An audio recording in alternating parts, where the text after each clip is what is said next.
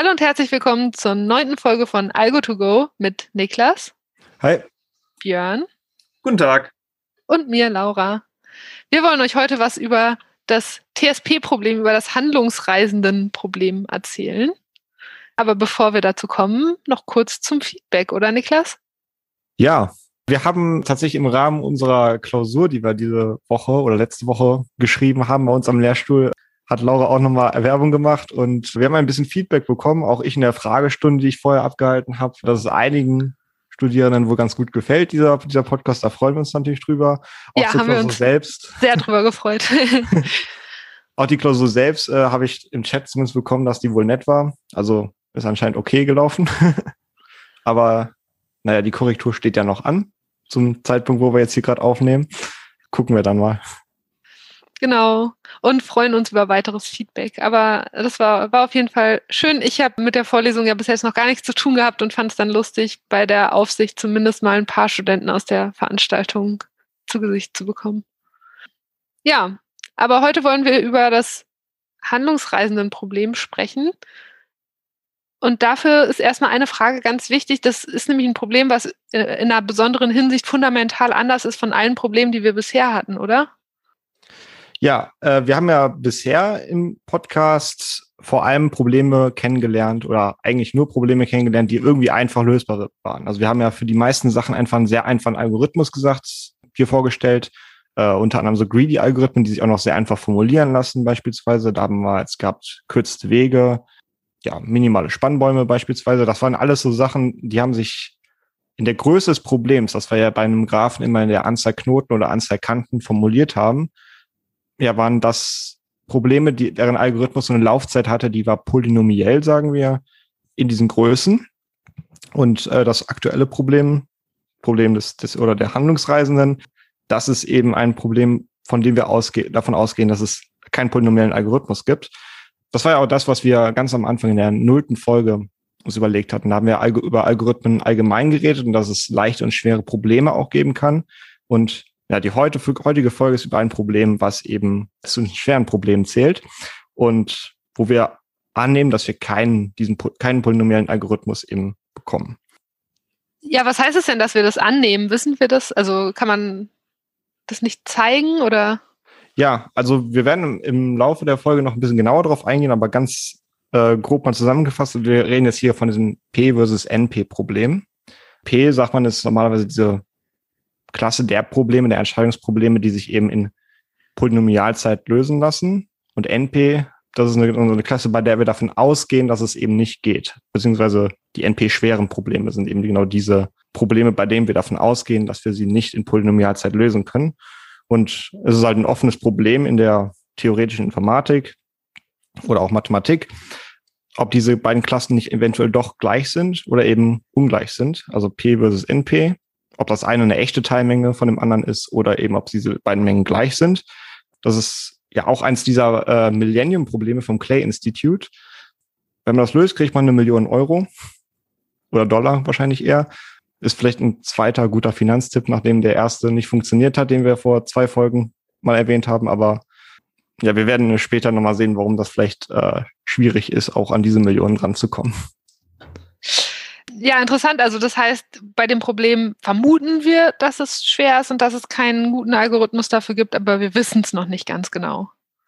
Ähm, genau. Gut. Vielleicht noch ein Einwand. Also wenn wir von schwer reden, meinen wir nicht, dass das Problem selber schwer ist. Also wir werden euch das Problem jetzt ja gleich vorstellen und die Beschreibung des Problems klingt erstmal einfach. Also man, also es klingt jetzt nicht schwieriger als den Baum zum Beispiel zu finden beim letzten Mal. Also das hört sich vom von der Problembeschreibung erstmal im Sprachlichen genauso schwierig an.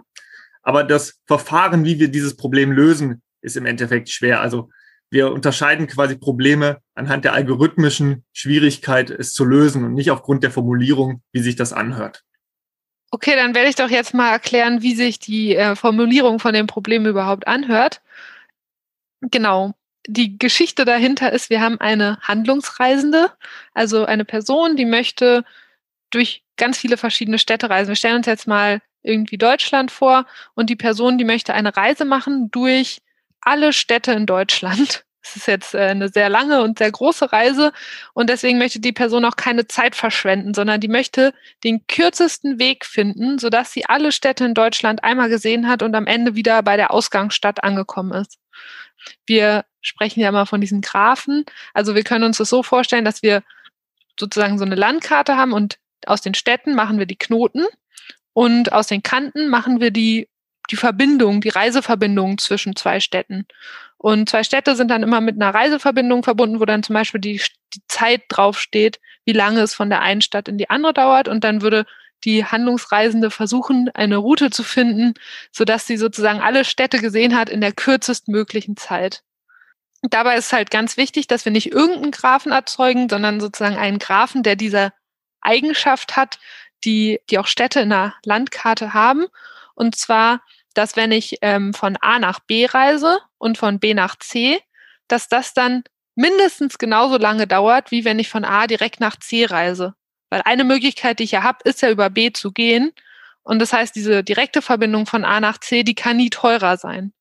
Und sowas nennen wir einen euklidischen Graphen und das kommt sozusagen daher, dass wir uns in der Ebene befinden und da kann man sich das ganz leicht vorstellen, dass wenn man sich so drei Punkte aufmalt und die dann A, B und C nennt, dann kann man eben sehen, wenn die in einer Linie sind, dann gilt eben genau das A, A, die Entfernung von A nach B und die Entfernung von B nach C genau die von A nach C ergibt. Und wenn die aber nicht in einer Linie sind, dann ist es sozusagen immer kürzer, von A direkt nach C zu gehen, als erstmal über B. Genau. Hm, jetzt haben wir, oder ich habe auf jeden Fall noch eine äh, Visualisierung ähm, dazu im Kopf, und zwar äh, habe ich früher an der TU Berlin studiert und da bei der Langen Nacht der Wissenschaften gab es immer so ein Experiment, ist vielleicht ein bisschen zu viel gesagt, aber so eine mathematische eine Anschauung zu diesem Problem. Und zwar hatten die so ein Brett genommen, hatten da wie auch eine Deutschlandkarte drauf gemalt und Nägel eingeschlagen für die Städte. Und dann hatte man so einen Faden und den sollte man so um die Nägel legen, dass man quasi jeden Nagel einmal besucht hat und mit dem Faden dann so einen Kreis schließt. Und der Faden hatte genau die Länge von der optimalen Lösung. Das heißt, wenn man dann versucht hat, den da irgendwie drum zu legen, hat man immer gesehen, wie weit entfernt man noch von der besten Tour ist. Und ähm, ja, also ich habe es zumindest damals nicht geschafft, da auch die kürzeste Route wirklich ähm, per Hand zu finden. Ja, hier in Aachen gibt es dieses Experiment auch. Nur leider war das immer mit so einem Bindfaden gelöst. Also diese, diese Kordel, die den Weg darstellt, war halt ein Faden.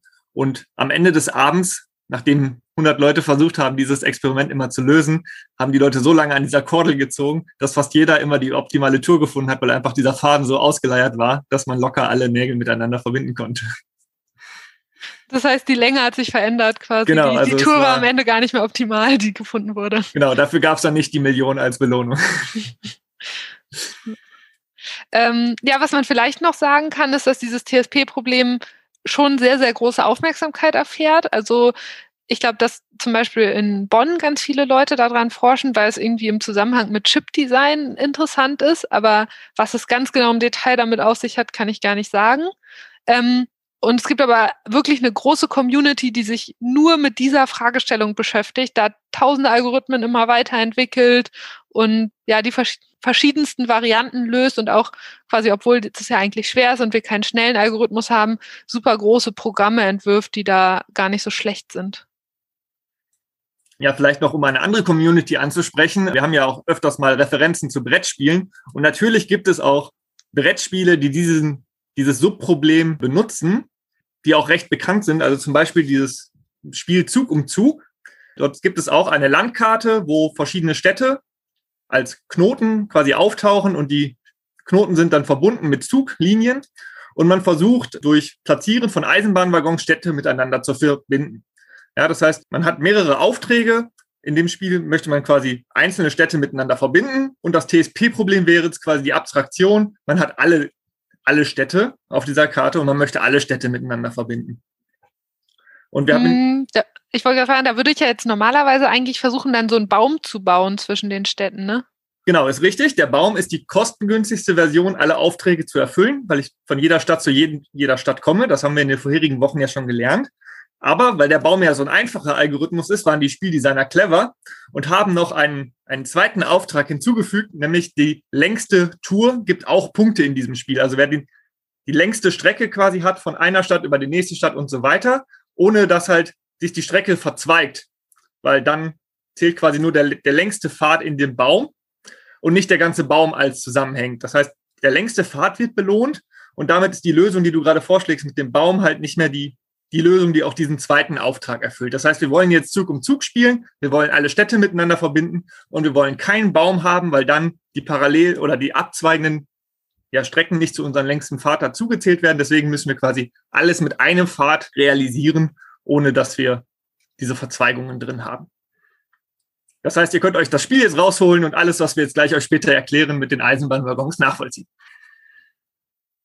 Okay, dann haben wir jetzt gesehen, dass es irgendwie wichtig und interessant sein kann, so eine Lösung für dieses Problem zu berechnen. Wie kann man die denn jetzt finden? Ja, also naiv kann man natürlich sagen, man probiert jetzt alles aus. Also du hattest ja gerade das mit diesen Nägeln eingeführt, dieses Experiment. Und man könnte natürlich sagen, okay, ich gehe jetzt vom ersten Nagel zum zweiten Nagel, zum dritten Nagel, zum vierten Nagel und so weiter, kann schaue, ob mein Faden lang genug ist. Wenn nicht, gehe ich einen Nagel zurück, nehme den anderen Nagel und probiere quasi alle Kombinationen aus. Also alle Reihenfolge der Nägel miteinander verbinden und schauen, ob es eine Tour gibt, die die Länge genau hat, die ich haben möchte. Das ist natürlich bei gewissen Größen einfach nicht mehr machbar, weil man halt exponentiell viele Möglichkeiten hat, diese Nägel miteinander zu verbinden. Das heißt, wenn ich diese optimale Lösung jetzt nicht durch Ausprobieren finden möchte, könnte ich mir überlegen, dass ich sage, okay, ich schaffe es nicht in schneller Zeit jetzt eine optimale Lösung zu finden. Ja, also wenn ich so ein Brettspiel habe, möchte ich jetzt nicht den Rest meines Lebens damit verbringen, Züge irgendwie zu platzieren, um zu gucken, ob das funktioniert, sondern ich sage, okay, ich bin auch damit zufrieden, wenn ich eine Lösung finde, die nicht ganz so gut ist, dafür kann ich sie aber schneller berechnen. Und was wir jetzt machen werden, ist, wir werden einen Algorithmus zeigen, der höchstens doppelt so schlecht ist in der Lösung wie ja eine optimale TSP-Lösung, aber dafür sehr schnell berechnet werden kann. Und man nennt das auch Approximationsalgorithmus. Das heißt, man verzichtet auf eine optimale Lösung, aber approximiert diese durch einen cleveren oder polymiellen Algorithmus. Äh, dazu fällt mir gerade ein, dass in dem Buch über Approximationsalgorithmen, da gibt es so eine, ich weiß nicht, alte Handwerkerregel oder so, wo die sagen, hier, es gibt diese drei Eigenschaften, such dir zwei aus, und zwar äh, schnell, billig und zuverlässig. Und genauso ist es bei diesen Approximationsalgorithmen eben auch. Also man kann ähm, die beste Lösung finden, die zuverlässig und billig die beste ist sozusagen, indem man ähm, eben nicht schnell ist. Also man verzichtet auf, auf das Tempo. Das ist das, was Björn gerade meinte, dass man eben alles durchprobiert. Aber wenn, man, wenn wir schnell sein wollen, dann unzuverlässig, also zuverlässig auch eine bestimmte Garantie haben wollen, dann müssen wir halt darauf verzichten, dass wir die billigste Lösung finden. Das fand ich irgendwie ganz, ganz witzige Anschauung. Genau, und die dritte Option wäre halt einfach, dass man schlecht ist. Also man ist schnell und günstig, aber funktioniert halt nicht. Genau, das gibt es aber sogar in der Mathematik ja auch in einer gewissen Art und Weise, dass man so Heuristiken sich anguckt. Bei denen kann man keine Garantien aussprechen, aber die machen schon Sinn so. Und meistens sind die auch gar nicht so verkehrt, aber man kann nichts garantieren. Ganz genau. Okay, wir wollen jetzt ja einen Zwei-Approximationsalgorithmus entwickeln und im Endeffekt beruht der auf Strukturen, die wir schon gut kennengelernt haben und auch verstanden haben, nämlich auf einem Baum. Was war nochmal ein Baum? Wir hatten mehrere Knoten und wir wollten alle Knoten miteinander verbinden und zwar so, dass die Kantenkosten des Baumes möglichst gering sind. Das heißt, wir nehmen jetzt dasselbe her, ja, wie wir gerade schon beim Brettspiel festgestellt haben, ist der Baum ja auch eine Möglichkeit, alle Knoten miteinander zu verbinden. Das heißt, wir schmeißen jetzt diesen effizienten Algorithmus, den wir kennen, um Spannbäume zu bestimmen, an und kriegen einen Baum. Und aus diesen Baumkanten möchte ich jetzt le letztendlich meine, meine Tour auch bauen. Und zwar, was mache ich? Ich verdoppel einfach erstmal alle Kanten.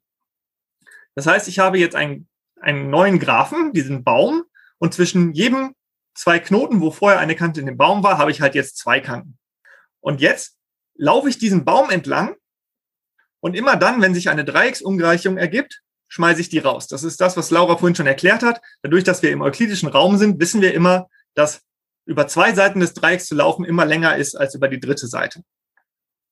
Und diese beiden Konzepte, also den Baum plus diese Dreiecksungleichung reichen schon aus, um jetzt hier einen effizienten Algorithmus zu bestimmen. Und zwar, wie funktioniert das? Ich nehme mir irgendeinen Knoten her und ich fange an, von dem zum seinem Nachbarn zu laufen. Und sagen wir mal, wir markieren eine der beiden Kanten.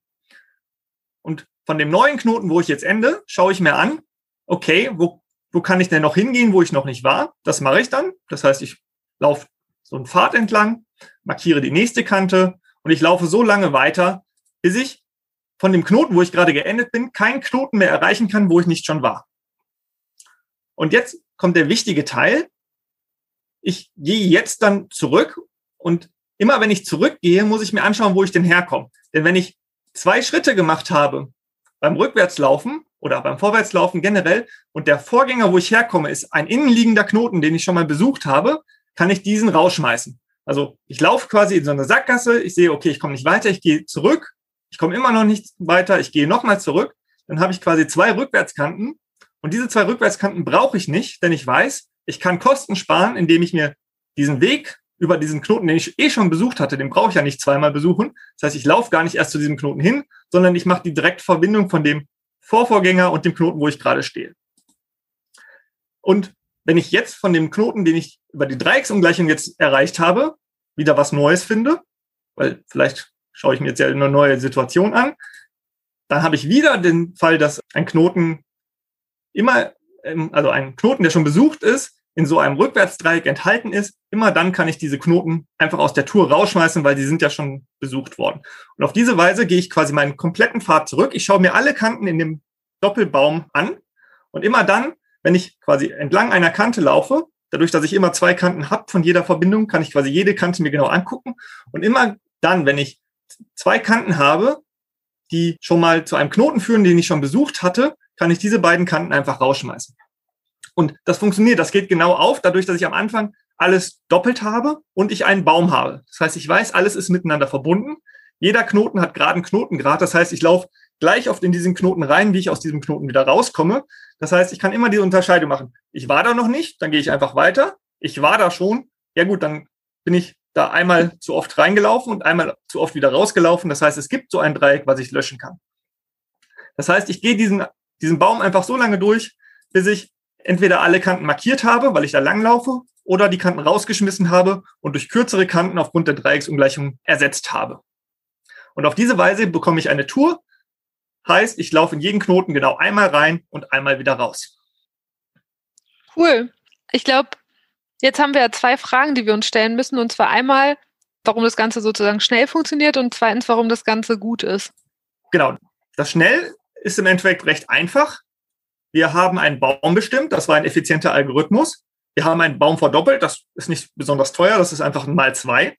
Und anschließend laufen wir ja nur über die Kanten meines Baumes. Und ich weiß, dass ein Baum höchstens Knoten minus eins viele Kanten hat. Das heißt, das ist alles abhängig von der Knotenzahl von dem ursprünglichen Problem. Das heißt, wir sind polymiell in dem Input von dem Graphen. Das heißt, was dieser Algorithmus macht, ist auch polymiell. Ja, macht Sinn. Und ähm, warum ist das Ganze höchstens zweimal so teuer wie das Optimum, die Tour, die am Ende rauskommt? Gut, da müssen wir uns jetzt mehrere Sachen überlegen. Und zwar wissen wir, dass die Kosten unseres Optimums geringer sind als die Kosten, die wir rauskriegen. Weil wir wissen ja, dass wir ein Minimierungsproblem haben. Das heißt, wir werden mit unserer Lösung niemals günstiger sein als die optimale Lösung. Weil das ist einfach das, das Geringste, was möglich ist. Ähm, auf der anderen Seite wollen wir jetzt ja nach oben abschätzen, wie viel schlechter wir sein können. Das heißt, wir müssen unsere Lösung in Relation setzen zu dem, was unser Algorithmus tut. Und unsere algorithmische Lösung performt im Vergleich zu der optimalen Lösung. Das nennt man auch Approximationsfaktor oder deswegen auch Approximationsalgorithmus. Und jetzt müssen wir mathematisch uns überlegen, wie wir diesen, diesen Faktor herleiten können. Das hatten wir vorher schon gesagt, okay, das ist eine Zwei-Approximation. Das heißt, wir sind höchstens 50 Prozent schlechter als die optimale Lösung, wenn wir diesen einfachen Algorithmus, diesen Doppeltree-Algorithmus benutzen. 100 Prozent, ne? Ja, ja, stimmt, ist ein Minimierungsproblem, ja. Wir zahlen den doppelten Preis, wenn wir diesen Algorithmus benutzen. Genau. Und dafür überlegt man sich ja eine Sache und zwar haben wir, können wir uns sozusagen eine, können wir eine Sache bei dem Algorithmus beobachten, dass wir mit zwei Bäumen starten, ne? mit zwei minimalen Spannbäumen sozusagen. Genau, also wir wollen unsere Kosten der optimalen Lösung in Verhältnis setzen, also zu den Spannbäumen, weil sonst könnten wir die nicht benutzen. Und jetzt schauen wir uns nochmal diese Tour an, die wir gerade konstruiert haben. Eine Tour ist ja genau, dass wir in jeden Knoten einmal reingehen und einmal rausgehen und dass quasi alle miteinander verbunden sind. Das heißt, eine offensichtliche Einschränkung unserer Tour ist es, wenn wir, egal welche Kante wir uns hernehmen unserer Tour und wir löschen die einfach, erhalten wir einen Baum. Weil wir hatten vorher so einen Kreis und wir löschen eine Kante, dann haben wir einen Pfad und ein Pfad ist auch ein Baum. Halt ohne Verzweigungen. Aber wir wissen auf jeden Fall, wenn wir die optimale Tour haben und egal welche Kante wir davon rausschmeißen, haben wir irgendeinen Baum. So. Und wir wissen aber, dass der, der Minimalbaum, die Kosten von einem Minimalbaum sind immer günstiger als alle anderen Bäume, die es in diesem Szenario gibt. Das war ja gerade die Definition von einem minimal aufspannenden Baum. Das heißt, wir können die Kosten der optimalen Lösung immer nach unten abschätzen durch die Kosten eines Minimalbannbaums. Weil irgendeine Tour, irgendeine Kante löschen, ist irgendein Baum und irgendein Baum ist immer teurer als der Minimalbannbaum. Das heißt, wir haben eine untere Schranke an die Kosten der optimalen Lösung, die genau den Kosten des Minimalbannbaums entspricht. So. Und jetzt nehmen wir uns den Baum ja zweimal her und in jedem Schritt des Algorithmuses nehmen wir entweder eine Kante von dem Baum, das heißt, das sind genau die Kosten von dem Spannbaum, oder aber wir erkennen, dass wir diesen Knoten ja schon besucht haben, schmeißen zwei Kanten raus aus dem Spannbaum und ersetzen die aber durch eine Kante, die günstiger ist. Das heißt, durch diese Dreiecksungleichung wissen wir, dass die Kanten, die unser Algorithmus hat, auch höchstens zweimal so teuer ist wie der Minimal-Spannbaum. Das heißt, wir können unsere Kosten auf der einen Seite, die unser Algorithmus hat, gegen zweimal den Baum abschätzen und unsere optimale Lösung aber nach unten abschätzen durch die Kosten von dem Baum und wenn wir das in Relation setzen, also die Kosten von unserem Algorithmus, können wir nach oben abschätzen gegen zweimal die Kosten von dem Baum. Und die Kosten der optimalen Lösung, die ja im Nenner stehen bei diesem Verhältnis, können wir nach unten abschätzen gegen die Kosten von dem Baum, sodass wir zweimal die Kosten des Baums haben, dividiert durch die Kosten des Baums und dadurch kriegen wir einen Approximationsfaktor von zwei. Also 100% Aufschlag auf die Kosten im Worst Case. Ich finde, der Algorithmus ist sehr hübsch. Ja, finde ich auch. Genau. Und auch sehr intuitiv von der Namensgebung. Double Tree, man bestimmt einfach einen Baum, nimmt den zweimal und sortiert so lange aus, wie man sparen kann über die Dreiecksungleichung. Also auch geometrisch sehr schön anschaulich. Okay, dann lass uns doch nochmal zurückkommen. Jetzt haben wir irgendwie so einen hübschen Algorithmus gesehen, aber zweimal Opt ist ja trotz allem ganz schön viel, was wir dafür quasi an Verlusten hinnehmen. Ja, je nach ähm, Spielrunde ähm, wirst du damit wahrscheinlich nicht mehr Zug um Zug gewinnen können. Nee, hört sich für mich auch so an. Ist es wirklich nötig? Können wir irgendwie nochmal vielleicht uns P versus NP angucken und da nochmal ins Detail gehen? Genau, wir haben ganz am Anfang der Folge ja über das P versus NP-Problem einmal ganz kurz gesprochen. Wenn wir das jetzt komplett äh, auseinandernehmen würden, dann bräuchten wir auf jeden Fall mehrere Folgen dafür. Deswegen versuchen wir das jetzt einigermaßen kurz zu halten. Ja, P und NP, das sind zwei Komplexitätsklassen, in der wir die Proble in der wir Probleme einordnen. In leichte und schwere Probleme könnte man jetzt ganz populärwissenschaftlich einmal sagen, was das genau heißt. Da versuche ich jetzt einmal kurz zu beschreiben, was das heißt. Grundsätzlich betrachten diese beiden Komplexitätsklassen nur Entscheidungsprobleme. Äh, wir haben ja bisher im Podcast eigentlich immer Optimierungsprobleme uns angeguckt. Das heißt also beim TSP beispielsweise was ist die minimale Tour, also die kostenminimale Tour äh, in einem bestimmten, in einem Graph zum Beispiel. Und bei einem Entscheidungsproblem würde man das, würde man diese ganzen Optimierungsfragen in so Ja-Nein-Fragen umwandeln.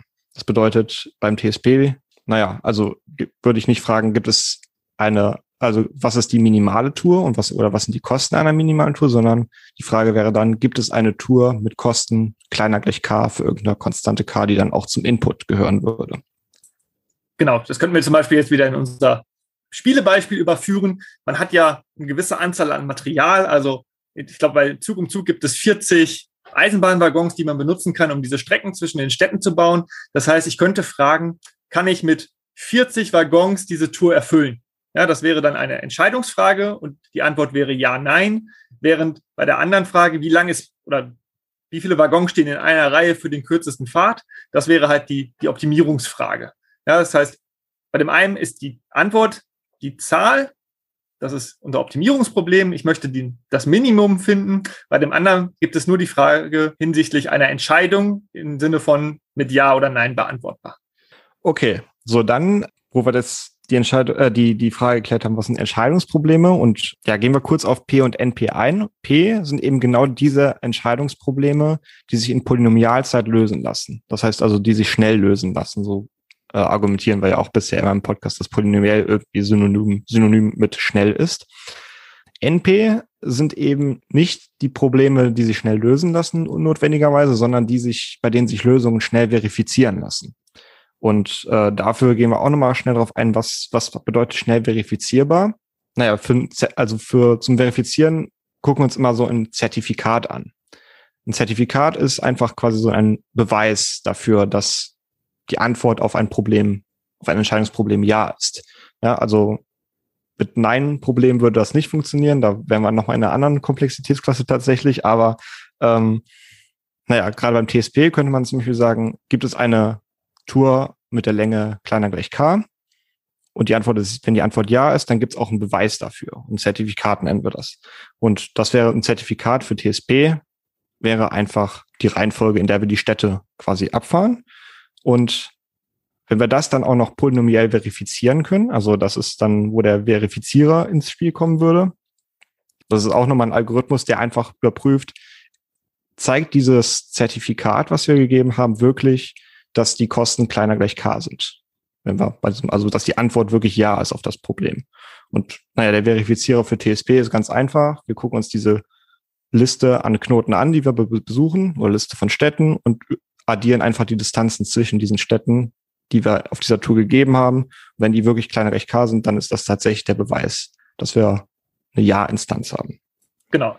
In unserem Beispiel, ich würde quasi die Städte in einer Reihenfolge einfach dir als Liste geben und dann wärst du der polynomielle Zertifizierer, indem du einfach meine Liste von oben nach unten einmal durchgehst und immer, wenn ich zwei Städte miteinander verbinde, die Waggons halt hinstelle und wenn es am Ende passt, dass alle Städte in der Reihenfolge, wie ich sie dir nenne, mit diesen 40 Waggons wirklich quasi bestückt sind, dann könntest du das Entscheidungsproblem mit Ja oder Nein beantworten. Oder wenn ich behaupte, ich habe dir eine Ja-Instanz gegeben, kannst du sagen, ja, das stimmt. Oder sagst, nein, das stimmt nicht, die Lösung, die du mir gibst, ist nicht optimal. Einfach, indem du meine Liste abarbeitest und guckst, ob du mit 40 Waggons hinkommst, diese Liste zu erfüllen. Und das Ganze ist polynomiell, weil du ja einfach nur meine Liste abarbeitest. Genau. Ähm, ja, dann ist die, die Frage, das ist ja das offene Problem, ob P gleich oder ungleich NP ist. Es ist relativ einfach zu sehen, dass P eine Teilmenge von NP ist, weil einfach, okay, wenn ich einen einfachen Algorithmus habe, dann kann ich auch einfach überprüfen, ob diese Lösung kleiner gleich k ist. Also das geht immer, das geht immer einfach. Andersrum, ob es auch Probleme gibt, die in NP sind, aber nicht in P, das ist bisher unbekannt. Und naja, es ist auch von der Intuition, glaube ich, äh, gar nicht so, so schwer einzusehen, warum aus dieser einfachen Verifizierbarkeit nicht gleich eine einfache Lösbarkeit folgt. Ne, gerade wenn wir beim TSP und bei den äh, Nägeln zum Beispiel sind, die Laura in Berlin mit dem Faden abgelaufen ist. Da können wir uns einfach vorstellen, wenn wir, wenn sie schon diesen Faden in dieser, diesem perfekten Zustand in der, in der optimalen Lösung hat, dann ist dieser Faden in seiner und in der Reihenfolge, in der diese äh, Nägel abgelaufen sind, eben so ein Zertifikat. Aber wenn sie mit diesem Faden noch ganz am Anfang steht, dann steht sie halt eben vor einer bestimmten Anzahl Nägeln, aber man weiß nicht, wie man, wie man jetzt wirklich mit nur diesem Faden eben diese Nägel ablaufen möchte. So ein TSP ist jetzt auch noch so ein Problem, das nennt man dann ein NP-schweres Problem. Das sind die schwersten äh, Probleme, die in NP überhaupt drin sind. Äh, da gibt es dann auch noch so ein Schema, mit dem man das zeigen kann, dass äh, ein Problem NP schwer ist, also zu den schwersten Problemen gehört. Und TSP ist eben genauso ein NP-schweres Problem. Also man würde auch sagen NP-vollständiges Problem, weil es auch gleichzeitig in NP ist. Es lässt sich ja leicht verifizieren, wie wir gerade schon skizziert haben, aber es ist eben gehört trotzdem zu den schwersten Problemen. Das kann man auch mit einer Technik zeigen. Ja, wollen wir da noch ein kurzes Gedankenexperiment machen und uns einmal vorstellen, dass P gleich NP ist ähm, und dann halt überlegen, was, was würde das bedeuten?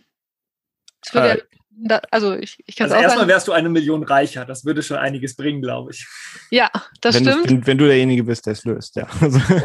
Und ähm, wenn ich äh, das noch schlau nutzen würde, könnte ich damit noch viel mehr Geld machen, weil man quasi ganz viele Probleme, von denen man im Moment ausgeht, dass sie halt schwer sind, dann polynomiell lösen könnte. Und damit kann man super viele Prozesse optimieren und irgendwie zum Beispiel die Internetverschlüsselung beruht auch auf der Annahme, genau. dass ähm, man bestimmte Probleme eben einfach nicht schnell lösen kann. Das ist sozusagen für unser aktuelles Internet ähm, eigentlich eine wichtige Sache. Ja. Ja. Das heißt, genau, wenn wir dann annehmen, dass P nicht gleich NP ist, dann gibt es eben diese Probleme, die sich nicht polynomiell lösen lassen.